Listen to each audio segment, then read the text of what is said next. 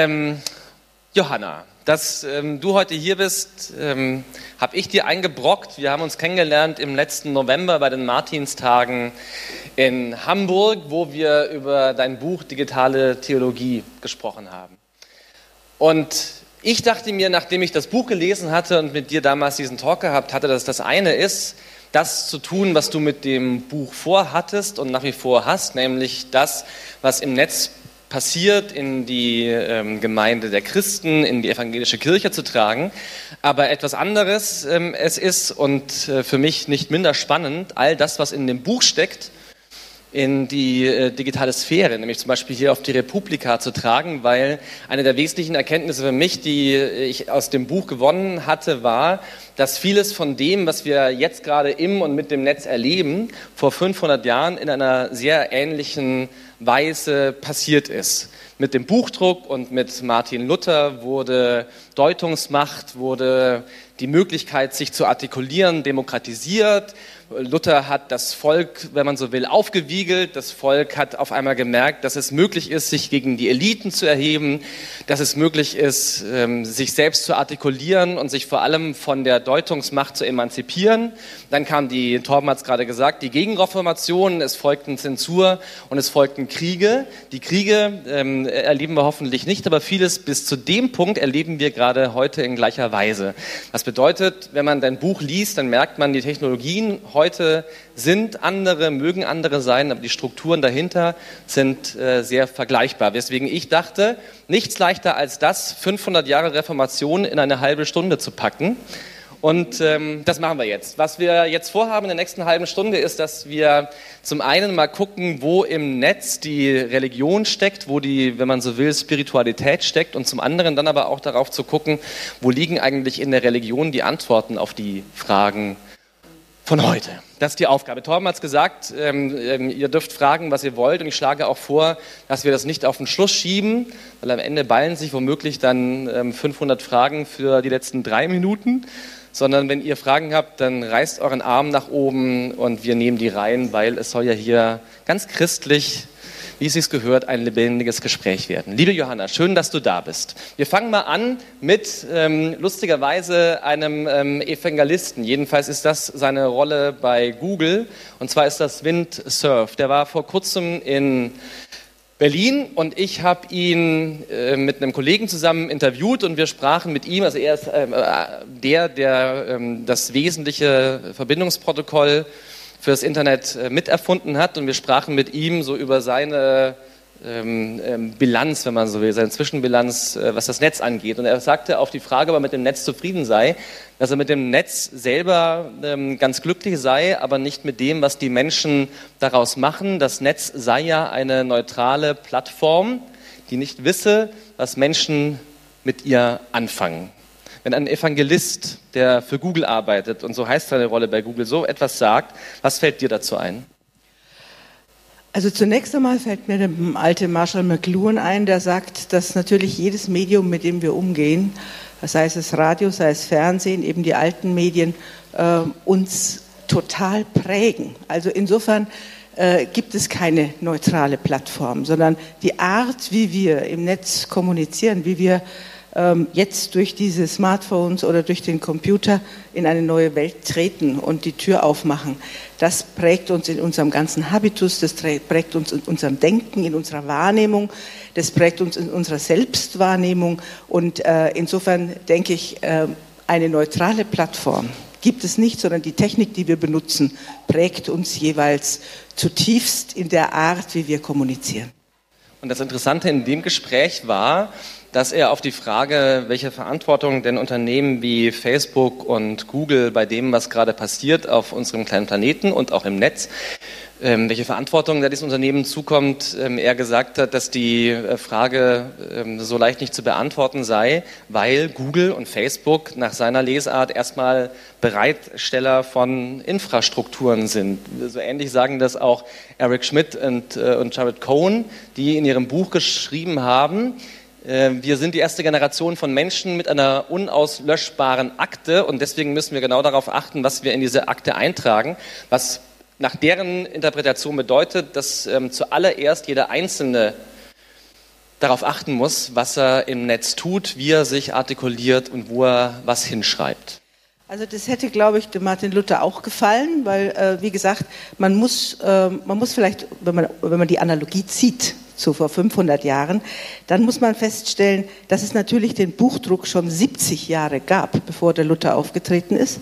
Aber die Idee, die der Luther hatte, äh, das nennt man sozusagen in der Theologie das Priestertum aller Getauften.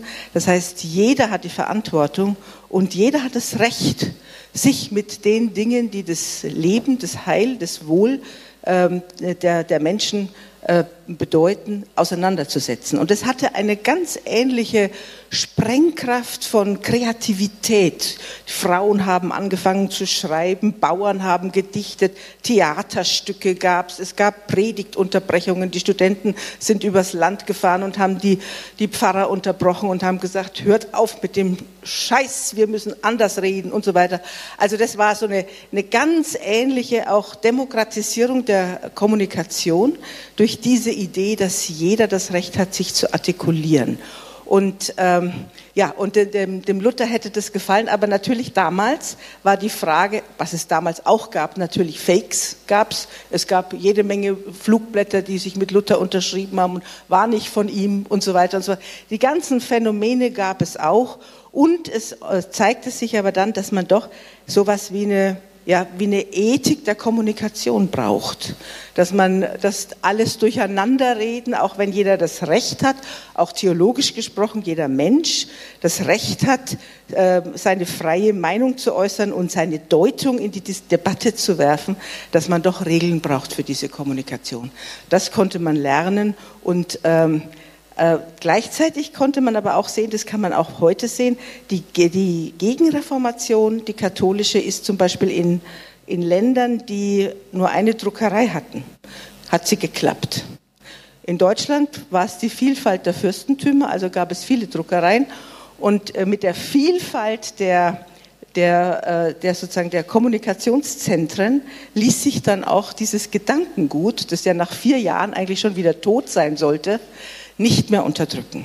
Und das macht dann, macht dann, wenn Sie dann eine ganz lange Reihe oder eine, eine, durch die Geschichte gehen, landen Sie dann irgendwie bei der, äh, dann bei der Aufklärung bei Immanuel Kant, der dieses wichtige Werk geschrieben hat, lohnt sich zu lesen vom ewigen Frieden, wo er gesagt hat, der Frieden beginnt, ganz große Internetidee, der Frieden beginnt, wenn alles transparent ist.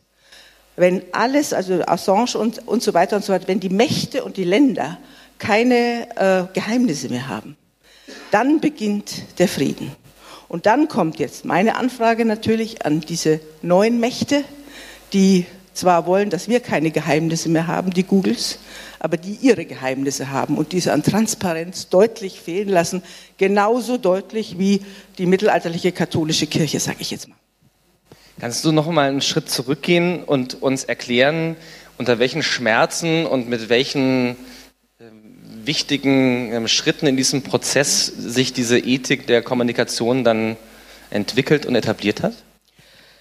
In jedem Fall, also zunächst einmal ähm, ein, ein Wust, ein Aufbruch, dann gab es Zensurbemühungen, das berühmte Edikt von Worms, wo es dann hieß, also jeder, der Lutherschriften besitzt, der sie liest, der sie weitergibt, der sie, das ist das erste richtig ausformulierte Zensurvorhaben, das es gegeben hat in der Welt. Ähm, und da versuchte man den dann totzuschweigen, also hat man versucht, die Zensur zu umgehen, ganz ähnliche Phänomene wie hier. Und dann äh, ging es um die Frage, wie bekommen wir eine Diskussionskultur, die ähm, die dann sowas wie Repräsentanzen ermöglicht, die eine Vereinbarung ermöglicht, wo nicht alle durcheinander reden, sondern wo am Ende auch ein Ergebnis rauskommt. Man hat da natürlich auch äh, Strukturen etabliert, man hat Ämter etabliert, man hat Repräsentationen etabliert und so weiter. Aber die Idee, dass der Streit oder der, die, die gleichberechtigte Auseinandersetzung auf Augenhöhe eine, ein Wert an sich ist, der sozusagen im christlichen Menschenbild von dem, von dem autonomen Menschen steckt, der, ähm, der das Recht hat, ich sage es mal in einem modernen Begriff, auf eine informationelle Selbstbestimmung. Das heißt, er kann sich selbst informieren, er kann sich selbst ein Bild machen, er kann sich selbst bilden. Das ist die Idee, die äh, nicht mehr totzukriegen war, auch wenn man es versucht hat mit einer weltweiten Zensur. Jetzt hast du eben ähm, den Vergleich gezogen zwischen der katholischen Kirche auf der einen Seite und Google. Der mittelalterliche. Der mittelalterlichen, genau. genau wir, wir, wir, wir, wir betteln ja auch gegen die katholische Kirche, die nämlich gleich im Anschluss ähm, an uns hier reinkommen wird. Deswegen müssen wir ja aufpassen bei der ähm, äh, Formulierung. Aber ähm, ich habe eben eine Frage da hinten gesehen. Ist die jetzt, ähm, passt die gerade rein? Wahrscheinlich schon, ne? Deswegen frag du.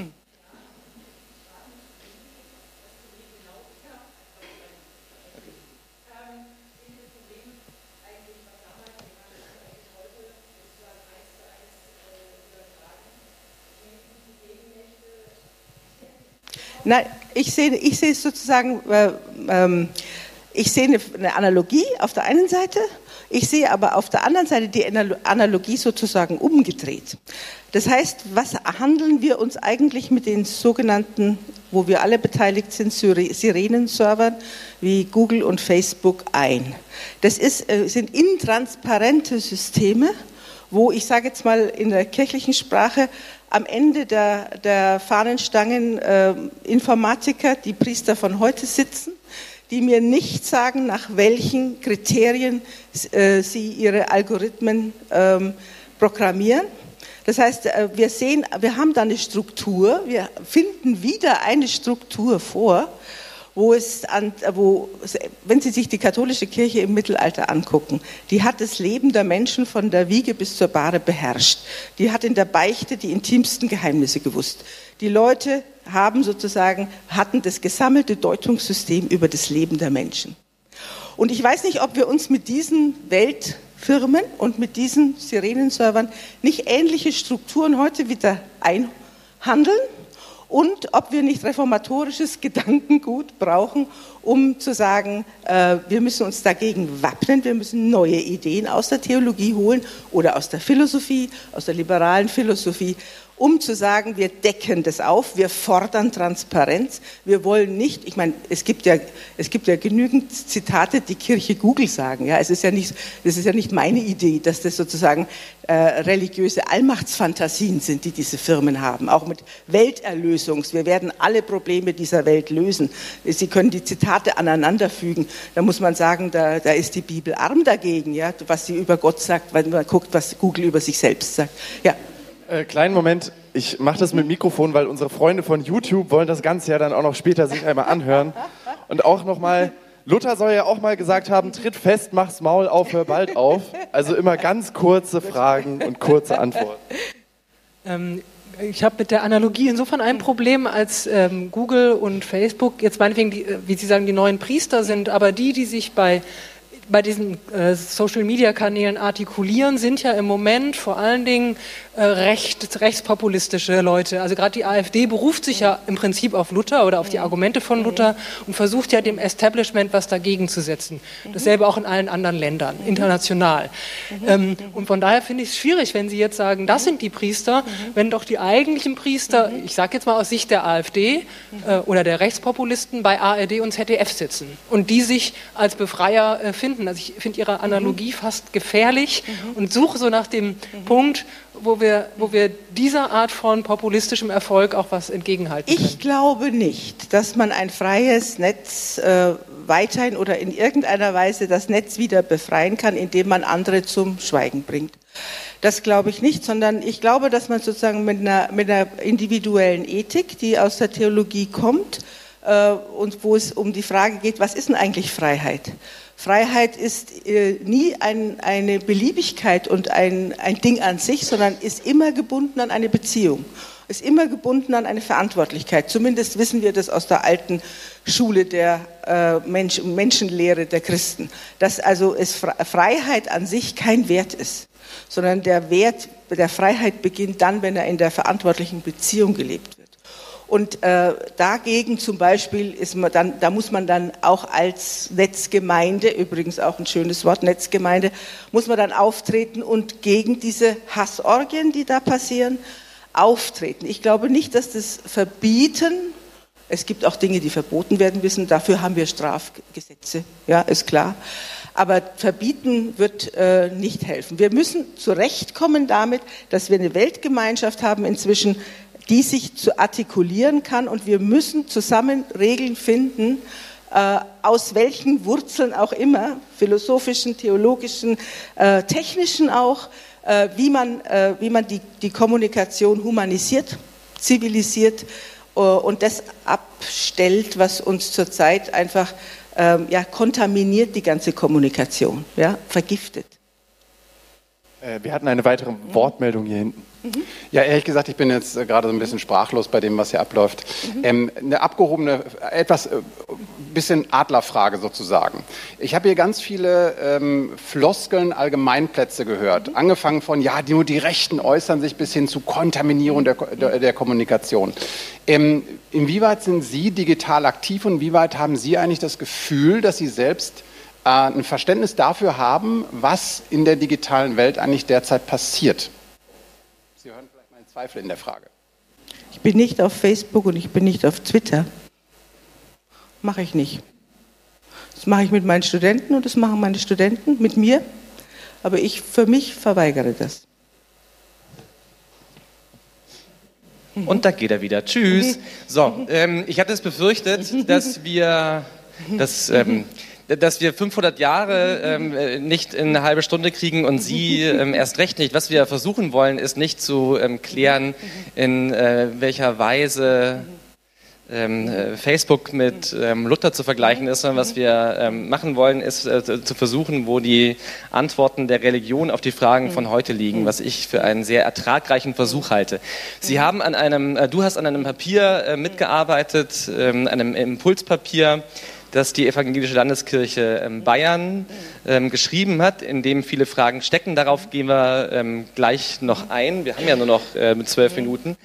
Wir gehen aber, wenn es. Ja. Wolltest du was sagen? Ich würde gerne diese, also geh mal nochmal durch die, die PowerPoint, Okay. weil ich finde, wir sollten einfach auch diese, diese religiösen Sprachspiele, die in dieser Internetwelt schon von Anfang an zu Hause sind, nochmal angucken. Das ist ja nicht meine Idee, dass man das theologisch betrachtet, sondern das sind ja eigentlich die Ideen von diesen Menschen, wie der Lanier zum Beispiel, ähm, der, wenn du das mal weitermachst, wenn der erzählt, wie er zum ersten Mal seinen Vortrag 1994 zum ersten Mal einen Vortrag äh, schreiben musste über die Konsequenzen des Netzes und was das eigentlich bedeutet. Der gehört ja selber zu den Aktivisten, Miterfindern, auch vor allem von Musikplattformen.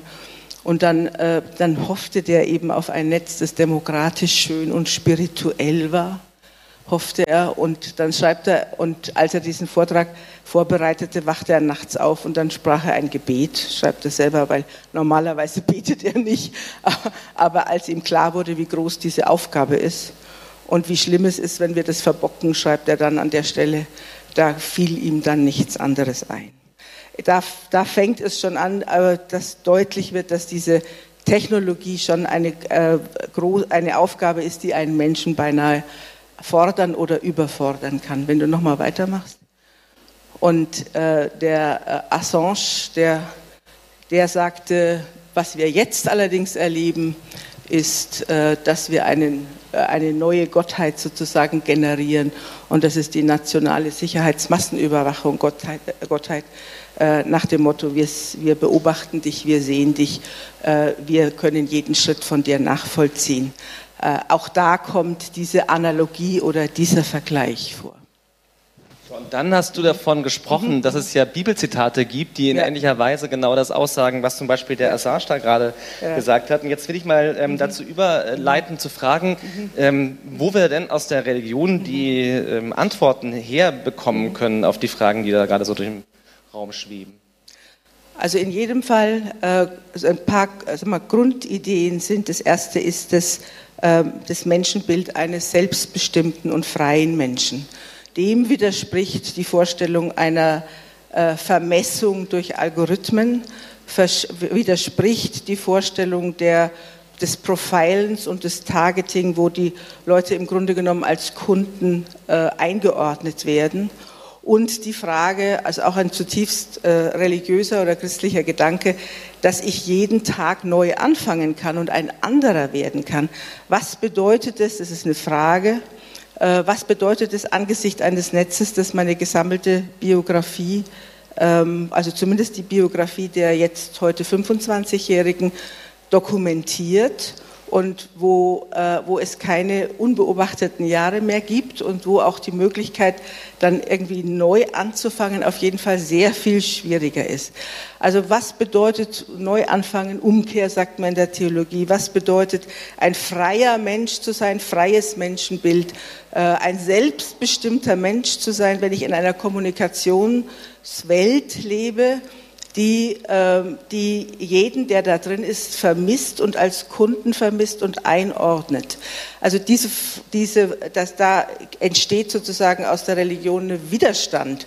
Äh, wir müssen diesen freien Menschen müssen wir weiter behaupten und leben und wir müssen damit auch ähm, Kritik an äh, Systemen, äh, die in der, in der Netzkommunikation entstehen, üben, die selbst intransparent sind und das, was zum Beispiel der deutsche Datenschutz äh, aus der Menschenwürde ableitet, ich muss wissen, was andere über mich wissen. Das ist der Grundsatz des deutschen des Datenschutzgesetzes.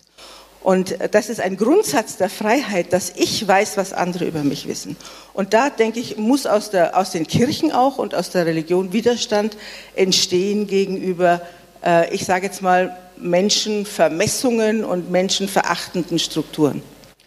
Evgeny Mozarow sagt, ähm, die spirituelle Weide schrumpft durch mhm. das Netz. Mhm. Ihr habt ähm, auf diese Schrumpfung insofern reagiert, als ihr im Mai 2015 ein Impulspapier veröffentlicht mhm. habt mhm. mit dem Titel Das Netz als sozialer Raum. Mhm. In diesem Papier mhm. macht ihr im Grunde etwas Ähnliches. Du hast ähm, ähm, das Team geleitet, hast das dann auch an verschiedene äh, Leute aus dem Netz geschickt mit der Bitte ähm, ähm, um Feedback. Im Grunde macht das Papier etwas Ähnliches und sagt, ähm, ausgehend von der Reformation und von den Analogien, über die wir gerade gesprochen haben, denkt ihr darüber nach, ähm, welche Antworten die Religion auf die Fragen von heute finden kann. Jetzt ähm, reden wir über Unternehmen wie Google und Facebook, die auf der einen Seite sagen, wir stellen Infrastrukturen bereit, sich aber ähm, einigermaßen aus der Verantwortung stehlen, sich davor drücken, auch dem Maß an gesellschaftlicher Verantwortung gerecht zu werden, das mit ähm, ihrer schieren Größe einhergeht. Ich stelle mir vor, die Religion als, was für mich auch überraschend war, weil ich auf die Idee selber nicht gekommen wäre, bis ich dein Buch gelesen hatte, die Religion könnte als eine Instanz zwischen Politik und Gesellschaft einerseits und den Unternehmen andererseits so eine Vermittlerrolle einnehmen, die dadurch entsteht, dass die Kirche äh, historische und gesellschaftliche ähm, Authentizität und Glaubwürdigkeit hat. Mhm. Jetzt ähm, sind ähm, deine ähm, Einsichten im religiösen Kontext, ähm, keine Floskeln, wie. Knüver das eben äh, äh, formuliert hat, sondern ähm, gelebte Wahrheiten. Wie kann man denn aber jetzt das, was in der Religion zirkuliert, so in die Netzsphäre übersetzen, dass daraus handhabbares und nutzbares Wissen wird? Also was wir ich auf jeden Fall sagen, ja? letztes Statement bitte, weil wir müssen danach Was wir auf jeden Fall katholischen mit Kirche diesem kommen. Papier wollten, ist im Netz zu finden, ist Schulterschluss mit den mit der Netzgemeinde, mit den Leuten, die sich wirklich in dieser digitalen Welt bewegen, aus und, und auskennen und mit der leben. Ich denke, dass es ein, auch ein Generationenprojekt ist. Äh, Ich denke, dass meine Generation, die sozusagen äh, in der Nachkriegsära angefangen hat nachzubuchstabieren, was es bedeutet, in demokratischen Zusammenhängen zu leben, was das für eine Verantwortung bedeutet. Wenn man das im Generationengespräch mit den jungen Leuten, die jetzt sich im Netz bewegen, sagt, ich habe die, die Werte und du hast die, das Know-how in der Technik, lass uns das zusammenbringen. Und äh, ich denke, dass die Kirchen an dieser Stelle äh, Lust haben und sollten, Lust haben sollten, sich da in Schulterschlüssen mit der Netzgemeinde zusammenzutun, weil es geht um unsere, um unsere gemeinsame Gesprächsbasis in unserer Gesellschaft. Und da geht es nicht darum, dass die Kirche eine nette Website hat, sondern es geht darum, dass man sich um die Gesamtkommunikation in diesem Land kümmert. Und das ist mein Anliegen. Leider ja. Vielen, vielen herzlichen Dank, Johanna Haberer und Kai Schächtede. Applaus.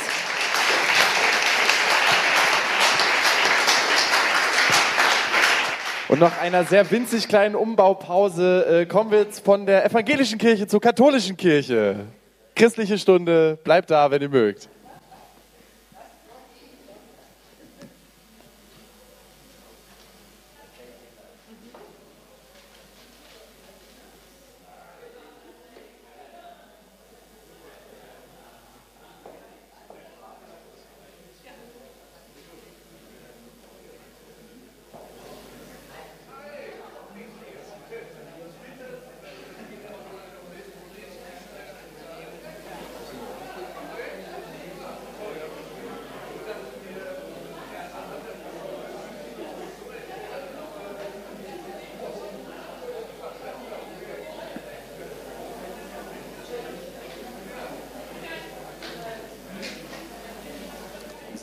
Schon alle Referierenden gemeldet? Oder? Ich habe bisher nur den katholischen Herrn.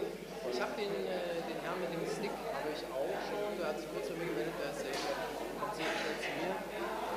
Und äh, ja, Saskia Esken, Bundestag. Sie?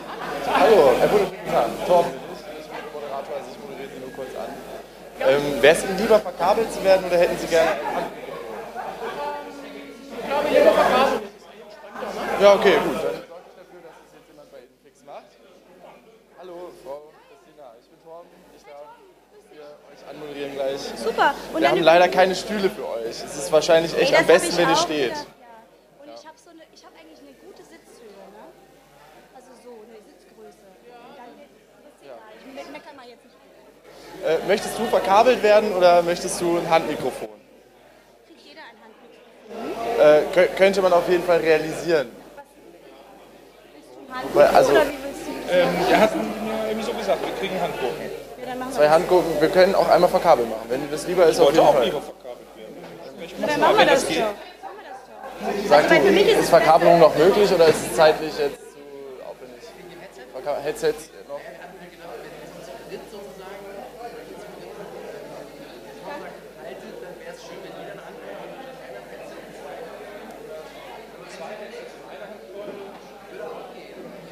Wenn wir das können,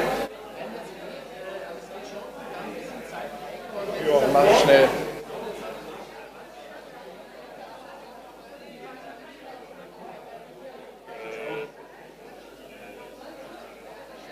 Könnt ihr noch schnell zwei Verkabelungen machen?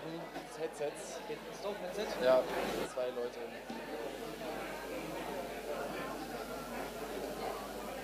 Bitte wollte aber erstmal die Hand holen.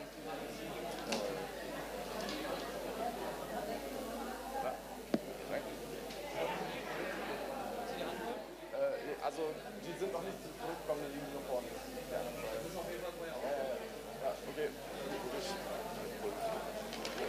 okay. Äh, ja, also eine weitere Verkabelung würden wir dann noch machen und Sie meinten, ist okay, ist du, ist okay mit Du, Handball? bitte.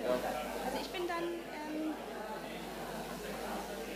ja, ist okay. Ich muss halt so ein bisschen gucken, was ich ähm, also weil ich halt noch diese Kabel. Wie schön. Ist es sehr belegt? Hört ihr das sehr? Nein, nein.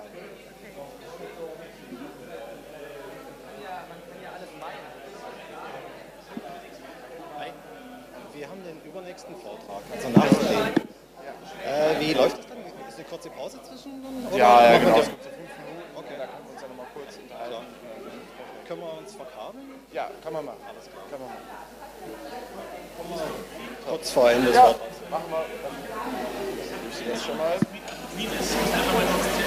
gibt zwei besser. Drei zurück. Genau.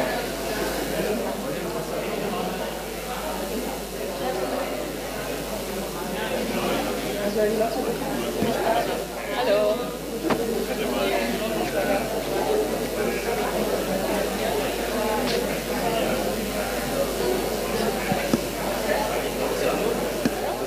1, 1 ist dann noch vorne. Also zwei mit Headset, eine Handkeule ist vorne, die Nummer 2, ich habe die 1.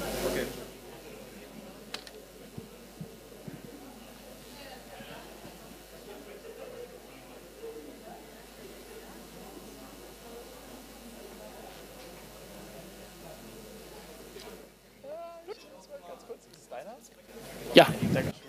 Ja, hat man. Guck mal, bei euch auch, soweit. Und äh, die, sorry, ich hatte es beim ersten, bei der ersten Wortmeldung vorhin nicht gecheckt, dass es auf jeden Fall mit Nico machen muss, aber es ist ja Ja, das hat man Besser? trotzdem gehört. Besser jetzt? Ja? Ja, 1, 2, 3, 4, 5.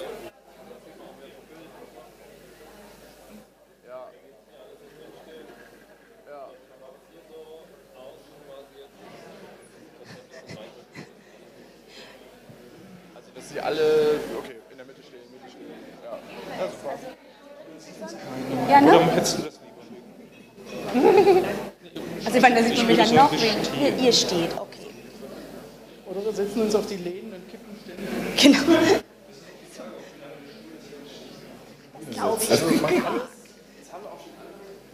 Ja, ich habe das gesehen.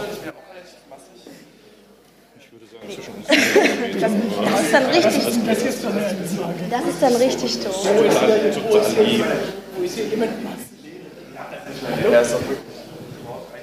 Das stimmt. Danke dir.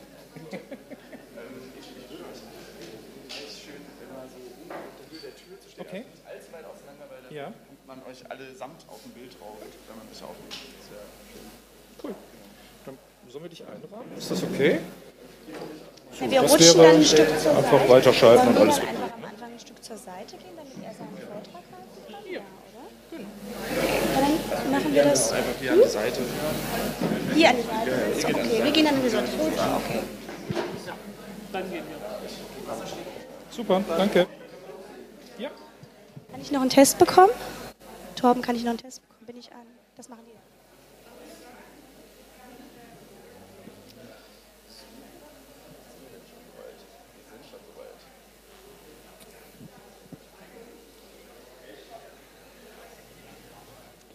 Einen wunderschönen guten Mittag. Mein Name ist Torben Lehning. Ich äh, moderiere normalerweise bei dem kleinen Indie-Sender Flux FM und äh, dann auch noch in dem kleinen Spartenkanal von Flux FM, der da heißt Boom FM. Und äh, ja, wir befinden uns in der christlichen Stunde. Wir hatten gerade eben schon einen Vortrag über, was hat Protestantismus und die Aufklärung Luthers mit dem Internet von heute zu tun. Und äh, wir lassen uns nicht lumpen, die katholische Kirche ist auch da. Und äh, es, es, kommt, äh, es, es kommt zu einem weiteren Thema. Es, es, geht, es geht weiterhin um Christentum und äh, das Netz von heute. Und äh, der, der Titel des Vortrags ist so wunderschön. Es gibt ja immer so ein paar Keywords bei so Vorträgen. Äh, die meisten haben Tinder genommen, weil das momentan am meisten triggert. Dann kommen die Leute, dann wollen die was hören. Was ist mit Tinder? Jetzt, what the fuck? Katholische Kirche will Netzpolitik mitgestalten. Äh, Kristall in der letzten Reihe murmelt, dürfen die das? Fuck sagen? dürfen, die, dürfen, die überhaupt, dürfen die überhaupt Internet? Ja, sie dürfen. Und äh, des, deswegen sind sie hier. Und äh, unter anderem einer der Papstberater, Pater Antonio Spadaro, hatte im äh, vergangenen Jahr im Sommer vom Papst als einem sehr tweetbaren, sehr teilbaren Papst gesprochen, da der Papst sich sehr gerne, also Papst Franziskus, der jetzige, sehr, sich sehr kurz fasst und äh, schön für Social-Media-Kanäle seine Botschaften formulieren würde. Das ist aber noch nicht alles. Die katholische Kirche, vor allem die Deutsche Bischofskonferenz, hat sich vorgenommen, dass man auch ja, an, an der, am Wertewandel im Netz teilhaben will und dass man dort mitmachen möchte.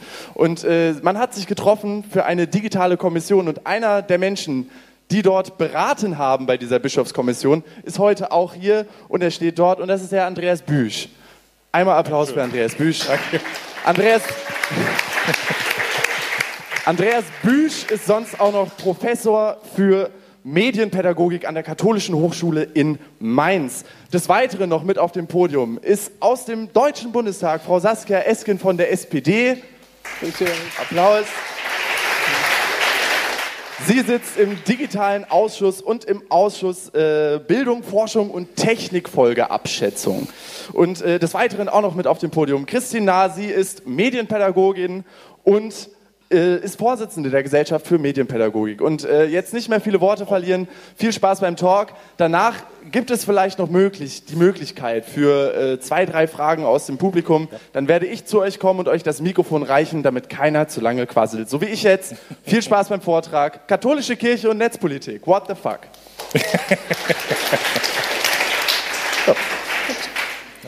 Vielen Dank, Torben. Hallo zusammen, mein Name ist Christina. Vielen Dank für die nette Einführung. Schön, dass so viele da sind. Ähm, wir haben ein total straffes, aber kurzweiliges Programm vorbereitet. Im Mittelpunkt steht ein Papier, was Andreas Büsch ähm, vorstellen wird, ganz kurz und knackig. Das soll Sie aber nicht davon abhalten und euch davon abhalten, das auch danach zu lesen natürlich, aber anregen, es zu tun. Was sich dahinter verbirgt, werden wir erfahren dann lassen wir das gar nicht erst sacken, sondern gehen direkt in die Rezension mit Sas- Saskia Esken. Ähm, sie hat es nämlich vorher gelesen und hat dazu sich quasi vorbereitet. Und weiß ich nicht, werden wir sehen. Ich überprüfe das, ich habe so Prüffragen mit. Nein. Ähm, und hat eine kleine Rezension mitgebracht und äh, sicherlich ähm, spannende Anregungen sind auch dabei. Ich wünsche ganz viel Spaß. Zunächst mit dem Papier. Und dann reden wir weiter drüber und stimmen uns erstmal ein mit Andreas. Vielen Danke. Dank. Dankeschön. Ich bin nicht ganz so cool wie Caroline Emke. Das habe ich vorhin gelernt. Cool wäre jetzt einen ausgearbeiteten Vortrag für 20 Minuten beizuhaben, habe ich nicht. Aber ich habe wenigstens eine kleine PowerPoint, um euch und Ihnen dieses Papier kurz vorzustellen. Warum macht Kirche sowas? Gute Frage. Nächste Frage. Nein. Ich denke, Kirche ist relativ unverdächtig, irgendwelche ökonomischen Interessen in dem Feld zu haben. Aber Kirche hat einen Werteauftrag und ist in dem Feld immer noch auch ein großer Player. Und wenn es um Medienfragen geht, gibt es eine publizistische Kommission. Da durfte ich zehn Jahre lang als Berater mitarbeiten. Aus dieser Kommission stammt das Papier, was im Herbst letzten Jahres veröffentlicht worden ist. Medienbildung und Teilhabegerechtigkeit. Was mir, wenn man das als Mitautor sagen darf, an dem Papier sehr, sehr, sehr gut gefällt, ist, dass kein Medienbashing betrieben wird, sondern dass wirklich mit einer positiven Sicht auf Digitalisierung und digitale Medien versucht wird, ein paar Phänomene zu benennen und dazu kritisch Stellung zu nehmen. Kritisch nicht, um irgendwas wegzuhaben oder in das Alter vor Gutenberg zurückzukommen, sondern um es positiv weiterzuentwickeln. Und dazu gibt es vier Prinzipien oder vier Kriterien, die wir hergezogen haben. Und die kommen aus etwas, die Theologen im Saale kennen das, katholische Soziallehre. Ausgehend von der sozialen Frage im 19. Jahrhundert die Überlegung, dass eine individuelle Ethik nicht mehr ausreicht, um Fragen, die alle gemeinsam das Gemeinwesen betreffen, ordentlich einordnen zu können. Lehre klingt nach einem geschlossenen System, ist es aber eigentlich nicht wirklich, sondern sie wird immer wieder in lehramtlichen Schreiben, in Veröffentlichungen weiterentwickelt. Vielleicht ist das auf Dauer auch mal ein kleiner Baustein dazu. Die vier Prinzipien setze ich jetzt mal nicht allgemein bekannt voraus, sondern benenne sie kurz. Da ist zunächst mal ganz zentral das Personalitätsprinzip. Nach unserer Überzeugung hat jeder Mensch eine unveräußerliche Würde, weil er eben ein von Gott gewolltes und geliebtes Geschöpf ist und diese Würde ist allen Menschen gleich. Das ist der zentrale Bewertungsmaßstab für alles, der bei uns durchscheint, auftaucht. Sie sehen dann, hübsch mit Anführungszeichen gekennzeichnet, wenn es sich um Originalzitate aus dem Papier handelt. Die Gestaltung der Möglichkeiten der Digitalisierung, noch ein Zitat, muss sich daran messen lassen, ob sie den Menschen als Subjekt behandelt und nicht als bloßes quantifizierbares Objekt. Zitat Ende. Das Schöne bei diesen Prinzipien der katholischen Soziallehre ist, sie stehen so paarweise ein bisschen in Spannung zueinander. Denn dieses Personalitätsprinzip darf nicht verabsolutiert werden. Es geht nicht um die rein individuelle Entfaltung, sondern wir verstehen den Menschen hingeordnet als auf Gott und auf Mitmenschen. Es geht darum, gemeinsam Verantwortung für das zu übernehmen, was uns angeht. Natürlich gibt es ein Recht auf Privateigentum, sagt die katholische Soziallehre, aber es verpflichtet eben auch zu sozialem Handeln. Auch in anderer Hinsicht, ganz konkret dann, ist dieses Personalitätsprinzip nicht absolut, sondern es geht um eine Solidarität der Menschen mit und untereinander. Wir sind aufeinander bezogen, wir tragen füreinander Verantwortung. Im Feld der Digitalisierung heißt das zum Beispiel ganz konkret, wir müssen verhindern, dass es neue digitale Ausschlüsse gibt, dass Menschen exkludiert, abgewertet werden, weil sie nicht partizipieren können oder wollen an dieser schönen neuen Welt. Und auch dieses Prinzip hat nochmal eine Spannung zum Prinzip der Subsidiarität. Da geht es darum, wie verschiedene Akteure in einem Gemeinwesen zueinander stehen. Und die saloppe Formulierung heißt, was die untere Ebene alleine hinkriegt, soll sie doch bitte auch alleine schaffen dürfen, ohne dass sich eine obere Ebene einmischt. Mit diesen vier Prinzipien haben wir einige ausgewählte Prinzi äh, Fragen der Digitalisierung aufgegriffen und kommentiert. Das ist zum einen das Thema der Datenschutzsensibilität. Als jemand, der selber bei katholischer Kirche arbeitet, kann ich sagen, der kirchliche Datenschutz ist zweifelsfrei einer der besten. Er ist umfassend. Manchmal könnte man den Verdacht haben, dass Daten geschützt werden und Arbeiten eher verunmöglicht wird. Wogegen wir uns aber ganz klar wenden, ist eine anlasslose Vorratsdatenspeicherung. Das ist übrigens nicht ganz neu in dem Papier. Das gab es vor fünf Jahren schon in dem Papier Virtualität und Inszenierung. Ich darf zitieren. Der Gesetzgeber ist gefordert, die Möglichkeiten und Grenzen staatlicher Polizeitätigkeit im Netz eindeutig festzulegen. Wir erleben aber auch, dass es eine Akzentverschiebung gibt. Während ich früher schauen musste, dass Behörden oder so meine Daten nicht missbräuchlich nutzen, Stichwort Volkszählung oder so etwas, ist es inzwischen immer mehr meine eigene Aufgabe, mich zu schützen, dass Unternehmen meine Daten nicht missbrauchen. Und da sagt das Papier ganz klar, Konzerne müssen in die Pflicht genommen werden und es trifft auch eine Selbstverpflichtung. Auch Kirche muss schauen, dass sie in ihrem Wirkungskreis mit den Daten der Menschen anständig umgeht, dass die Menschen Subjekte bleiben und auch für uns nicht zu Objekten werden.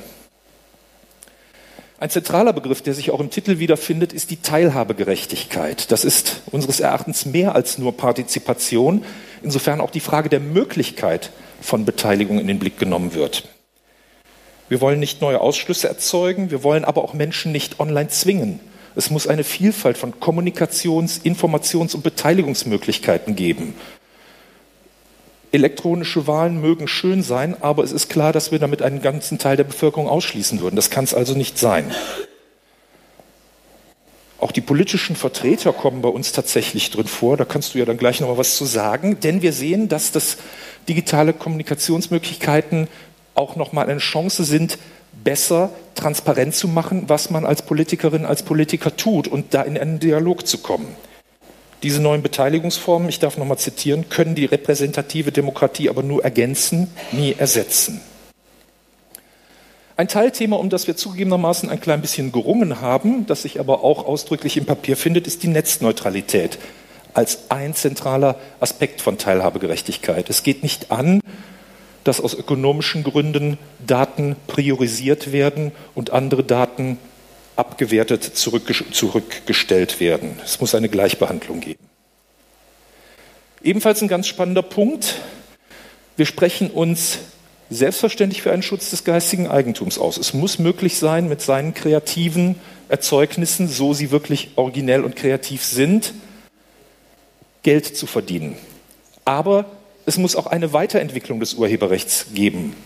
Was ist mit den ganzen Memes, Remixes, Mashups und so weiter und so fort. Was ist mit medienpädagogischer Arbeit? Muss ich immer schon mit einem halben Bein im Knast stehen, bloß weil ich Kindern, Jugendlichen, Studierenden ermögliche, mit vorhandenem Material etwas zu machen, es zu verwenden, zu recyceln?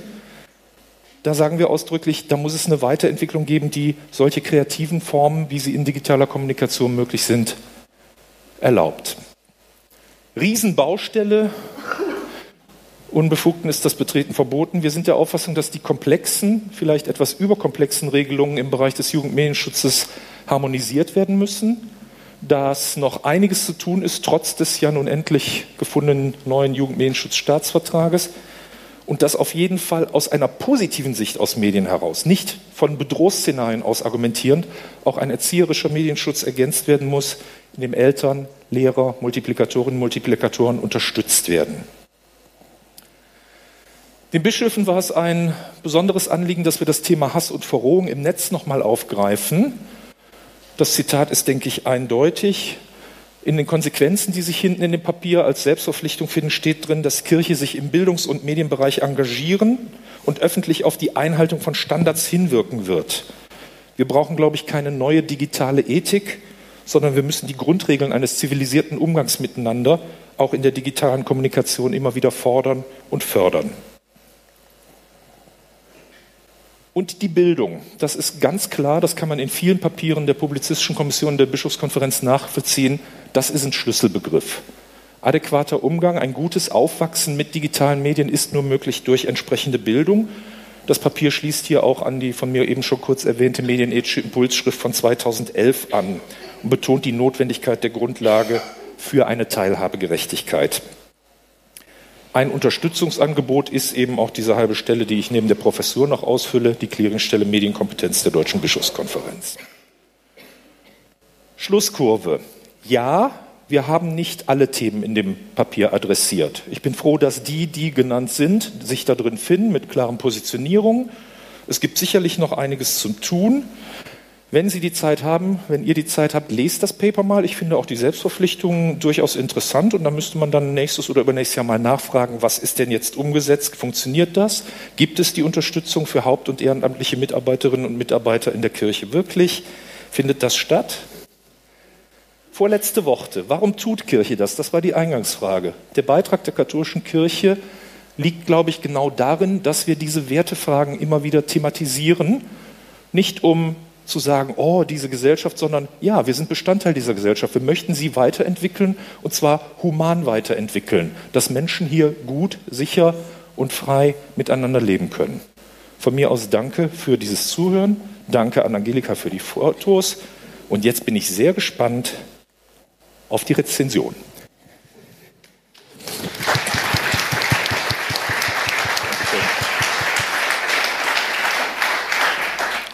Ja, vielen Dank zunächst für die, für die Einladung, dass ich äh, hier äh, euer Papier äh, rezensieren darf. Vielen Dank aber vor allem auch für dieses Papier und für den Prozess, der dahinter steht. Noch viel wichtiger, denn der Prozess bedeutet, ähm, die Kirche als Glauben, Glaubensgemeinschaft und als Institution beschäftigt sich mit gesellschaftlichem Wandel und beschäftigt sich äh, mit den Auswirkungen auf unsere Gesellschaft, benennt aber auch die eigenen Hausaufgaben und das finde ich auch als Institution ganz, ganz wichtig. Ich muss ähm, der, der ähm, Versuchung äh, äh, widerstehen, zu allen Punkten jetzt was zu sagen, sonst spreche ich so lange wie du, mindestens so lange und beschränke beschränke mich so ein äh, Stück weit auf äh, vor allem diesen wichtigen Aspekt äh, von Teilhabe und Bildung. Ähm, für uns Sozialdemokraten kann gute Bildung für alle, glaube ich, als Gründungsimpuls äh, gelten. Du hattest auch aufs 19. Jahrhundert äh, verwiesen. Äh, man denke an die Tradition der Arbeiterbildungsvereine. Ähm, eine gute, gerechte und vor allem zeitgemäße Bildung ist ja wichtigste Grundlage für wirtschaftliche und für soziale, für gesellschaftliche Teilhabe. Und es freut mich deshalb sehr, dass äh, die, die äh, Bischofskonferenz es auch als programmatische Aussage verstehen will. So steht es im, im äh, Prolog, äh, dass dieser Titel Teilhabe und äh, Bildung eben äh, so herausgestellt wird sozusagen. Den Zusammenhang der Zusammenhang zwischen äh, Teilhabe und Bildung, Bildung und Teilhabe, der wie gesagt von jeher gilt und der doch im digitalen Wandel, wie ich finde, doch nochmal sehr, sehr verstärkt wird. Und warum ist es so?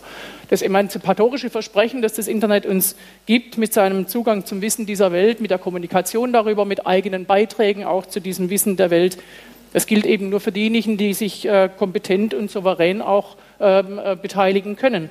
Und insofern können ungerecht verteilte Bildungschancen, ungerecht verteilte, äh, verteilte Kompetenzen und Zugänge natürlich auch im technischen Sinne hier einmal mehr zu weniger Emanzipation und zu weniger Teilhabe führen. Anders gesagt, die digitale Spaltung droht, die soziale Spaltung zu vertiefen.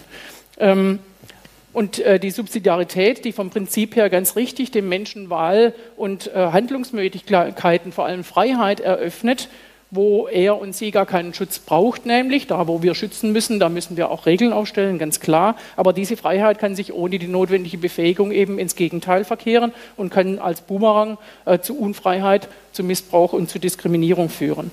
Und deshalb sind äh, Befähigung und Emanzipation eben auch im digitalen Wandel ganz wichtige, wichtigste Bildungsziele. Dazu kommt, und das möchte ich deutlich machen, noch ein weiteres, und das heißt Ermutigung.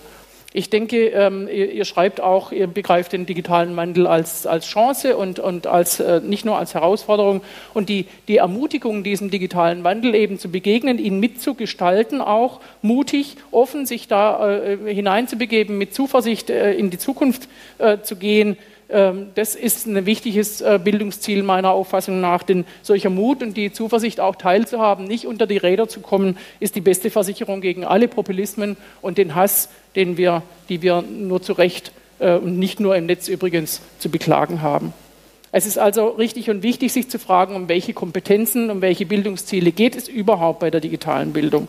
Auch ich sehe da deutlich die Gefahr, auch das ist ein Hinweis aus dem Papier, dass wir uns auf die Erfordernisse des Arbeitsmarkts reduzieren lassen. Und das darf nicht sein. Wie muss also das Lehren und das Lernen sich verändern? Äh, wie müssen sich die Rollen auch dort verändern, damit eben Lehrende und Lernende gemeinsam auch die Potenziale des Netzes nutzen können. Die Politik muss sich da ihrer Verantwortung stellen, also der Frage, wie wir das Bildungssystem befähigen, den digitalen Wandel anzunehmen als, als äh, Aufgabe, aber auch als Unterstützung dessen, was wir unter guter Bildung verstehen, eben dieser Befähigung auch zum Selbstlernen, zum, zum steten Lernen, welche Ausstattung brauchen die Schulen dafür, wie können wir Lehrkräfte qualifizieren, das ist sicher ein sehr, sehr wichtiger Punkt und wie stellen wir wir, auf, auf welchem Wege stellen wir einen offenen Zugang auch zu digitalen Lehr- und Lernmaterialien äh, und Lernanlässen zur Verfügung. Aber natürlich auch, welche rechtlichen und welche technischen Rahmenbedingungen müssen wir denn äh, schaffen, beispielsweise damit der Datenschutz und damit auch der Jugendmedienschutz, der Jugendschutz äh, nicht hindern und dennoch äh, eben gewahrt sind. Die, die, Bundesländer in der Kultusministerkonferenz, die Bundesregierung, das Parlament werden sich jetzt in den nächsten Monaten, man hört da so Dinge über diesen Digitalpakt und über die, das Strategiepapier der KMK, in den nächsten Monaten wirklich wichtigen, wichtigen Weichenstellungen äh, zu stellen haben. Und das äh, tun wir auch. Äh, wir sind als Politik der katholischen Kirche und vielen anderen Institutionen der Zivilgesellschaft als solcher und damit auch der Republika sehr dankbar, dass sie sich mit den Themen auseinandersetzt, dass sie uns auch mit einbezieht, dass wir alle gemeinsam die Gestaltung des digitalen Wandels auch als, als gesellschaftliche Aufgabe, gesamtgesellschaftliche Aufgabe begreifen und da im guten Dialog bleiben. Und deshalb vielen Dank auch für das Papier.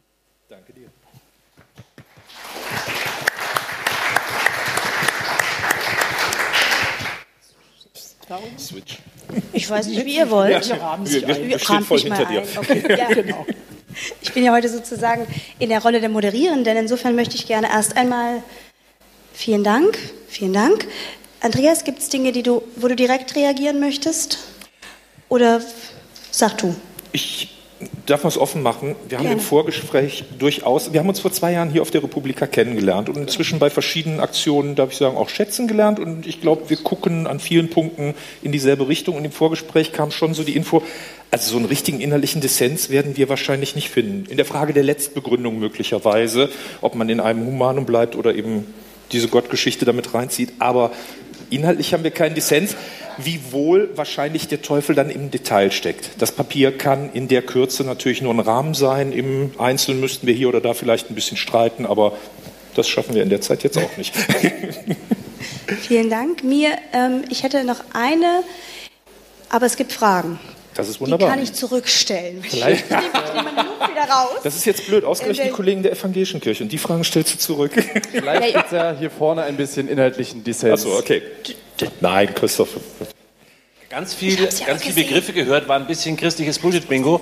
Ähm, ich, würde gerne, ich würde gerne wissen, gibt es wirklich konkrete Schritte, wo ihr sagt, wir beginnen hiermit, wir stellen öffentliche Content zur Verfügung, wir beginnen mit Netzgerechtigkeit, wir bieten freies WLAN an. Also gibt es konkrete Schritte, die jetzt schon in der Planung sind, wo das Papier sagt, okay, da wollen wir hin in einem Jahr, in zehn Jahren, in fünf Jahren, whatever? Ich stünde nicht hier, wenn es nicht bereits in der Vergangenheit konkrete Schritte gegeben hätte. Das Bildungsthema ist nicht ganz neu entdeckt, habe ich gesagt. Es gab 2011 dieses Thema Virtualität und Inszenierung, also ein erster Versuch, medienethisch mal auf Phänomene der Digitalisierung zu gucken. Und schon damals hat man gesagt, Bildung ist ein ganz zentraler Schlüssel. Und wir richten jetzt auch mal nicht nur Forderungen nach außen, sondern wir gucken auch noch mal innen, was tut katholische Kirche denn da? Ja Mensch, wir bräuchten mal jemanden, der das mal alles zusammenträgt, bündelt, nach außen vertritt It's me. Ähm, in der Frage zum Beispiel der Barrierefreiheit haben wir sehr lange, sehr hart diskutiert, bis rauf zur, das wird ja hier, bleibt ja ganz unter uns, wird ja nicht gesendet, weiß ich ja, bis rauf zur Pressestelle der Bischofskonferenz, die sagten, wisst ihr eigentlich, was ihr da fordert? Was das heißt, wenn wir das runtergebrochen auf die Diözesen, auf Dekanate, Pfarreien, alle verpflichten, wirklich barrierefreie Webseiten, barrierefreie Zugänge und so weiter zu halten. Also uns ist schon klar, dass wir da mit ein paar Sachen hinten ziemlich dicke Bretter bohren. Ich stehe gerne, wenn es mich dann noch gibt, nächstes oder übernächstes Jahr zur Nachfrage zur Verfügung. Augustinus hat gesagt, wenn eine Sache geteilt wird und dabei nicht weniger wird, ist es Unrecht, sie zu besitzen, wenn man sie nicht teilt. Das hat er in Bezug auf die christliche Lehre gesagt. Deswegen gerade ähm, bei Frage nach Bildung und Teilhabe hat mich gewundert, dass zum Beispiel das Thema OER gar nicht vorkommt in dem Papier, denn das wäre auch gerade sozusagen, Augustinus bietet doch eine Steilvorlage, auch in der theologischen Begründung nochmal, also sich wirklich auch nochmal für offene Bildungseinheiten einzusetzen. Und das kann man ja nochmal weiter ausziehen, ähm, sage ich mal, Teilen von Daten, Open Data ähm, oder auch nochmal freie Software, Open Source Software, also da fände ich, könnte sich Kirche, ich, evangelische Kirche ist da nicht so weit, ähm, da arbeiten wir auch dran, aber auch nochmal, das wäre doch noch eine Chance gewesen, so einen Schritt weiter nach vorne zu gehen? Oder war, wurde das diskutiert und ist nicht ins Papier gekommen? Wie ich mit der vorletzten Folie versucht habe zu zeigen, sehe ich das als Mitglied der Redaktionsgruppe durchaus selbstkritisch auch, dass wir noch längst nicht alle Themen in meinen Augen angemessen adressiert haben. Andererseits so ein Papier, das wissen Sie auch, ist natürlich, also gerade Sie wissen das auch, ganz viel Gremienarbeit und dann muss man mit diesen und mit jenen das abstimmen und so weiter und dann reduziert sich manchmal eine inhaltliche Forderung oder auch ein Themenkatalog. Ist so, aber in der Sache absolut d'accord. Wobei ich ganz kurz, kurz mal in die andere Rolle, den Nicht-Moderierenden, ähm, das Thema OER steckt schon drin, also der offenen Bildungsressourcen. So habe ich es Ja. jedenfalls verstanden, nicht in der, in, im Detail, Detail. Ähm, aber durchaus, wenn ihr von dem Urheberrecht spricht und Ja. so weiter, die, äh, wo es Veränderungen braucht, um auch damit arbeiten zu können. Schutz des der Urheberinnen und Urheber, aber auch ähm, der Leute, die damit arbeiten und weiterarbeiten möchten. Also um an der Stelle vielleicht noch einen Satz Subtext. nachzuschauen. Das war schon ein sehr interessanter und langwieriger Diskurs mit kirchlichen Rechtskommissionen, dass wir da schreiben dürfen oder fragen dürfen, was ist denn wirklich eine so originelle Schöpfungshöhe, dass man sagen kann, daraus leitet sich das Recht ab, jemand, ein Einzelner, eine Gruppe kriegt Geld dafür, alle anderen dürfen es sonst nicht nutzen. Das ist schon ein Wort. Ich hätte noch, Danke, Felix. Ich hätte noch eine letzte abschließende Frage zum Schluss. Und zwar, ähm, jetzt, jetzt ging es ja vor allem darum, wie will die katholische Kirche mit einem Wandel gestalten? Wie, wie, wie kann das funktionieren? Äh, eine größere Frage wäre ja jetzt, wir haben ja nicht umsonst eine Bundestagsabgeordnete mit dabei. Wie kann das Ganze denn implementiert werden? Weil allein dadurch, dass die katholische Kirche es fordert, passiert es ja nicht. Also deswegen, es, es gibt ja nicht jetzt eine Reihe von katholischen Bloggern, die sich dann jetzt auf einmal anders verhält oder so, sondern wie, wie kann man denn an einem es. Wandel da mitgestalten? Ist das jetzt an Sie oder an mich oder an beide? Ja, Okay. ich habe ich hab ja vorher schon gesagt, ich bin, ich bin erstens nicht, eigentlich nicht hauptsächlich dankbar fürs Papier, sondern eher für den Prozess, der dahinter steht. Und der Prozess ist ja auch ein Dialogprozess, auch ein, ein, ein, ein äh, Bedürfnis, sich in den Dialog zu begeben. Ich bin auch, wie gesagt, dankbar dafür, dass viele sich ähm, äh, mit der Politik in, in den Dialog begeben an der, an der Stelle und mitgestalten. Ähm, äh, Und ich würde auch, sagen wir mal, unser, unser sozialdemokratisches Grundsatz, digitales Grundsatzpapier Digital Leben, das wir vor eineinhalb Jahren beschlossen haben, heute vielleicht schon mal wieder anders schreiben. Ja, wir sind vielleicht schon mal wieder ein, Stück weiter und es ist auch gut so, dass man nicht stehen bleibt. Äh, Und wie, wie kommen diese Dinge jetzt, äh, sagen wir mal zum Beispiel in Programmatik oder gar in Regierungshandeln? Ja, indem man weiterhin im Dialog bleibt und da auch äh, äh, Einfluss nimmt, äh, Überzeugungen äh, äh, äh, teilt oder vielleicht auch mal im Diskurs erstreitet. äh, Und äh, nur so kommen wir weiter. Genau. Dem habe ich quasi nichts hinzuzufügen, wenn Saskia auf einer Veranstaltung von katholischen Playern das, den Digitalantrag Digitale Bildung, um die gesellschaftliche Spaltung zu verhindern, von vor zwei Jahren vorstellt und auch mit und gegen die Kolleginnen aus anderen Fraktionen verteidigt und wir sagen, das ist uns wichtig, wir bieten ein Forum dafür, dann ist das für mich ein kleines konkretes Beispiel das und wie wir diesen Dialog führen wollen, weil meine Überzeugung ist, Kirche hat nur einen Sinn, wenn sie sich in die Mitte der Gesellschaft reinstellt und von dort aus versucht zu sagen, Moment mal, es geht letztlich um Menschenwürde, es geht um Recht, es geht um Freiheit und so weiter und so fort. Okay, wegen den großen langen Umbaupausen, die wir haben, müsste ich Sie jetzt leider absägen. Vielen herzlichen Dank, Dankeschön. Saskia Esken, Andreas Büsch und Christina. Dankeschön.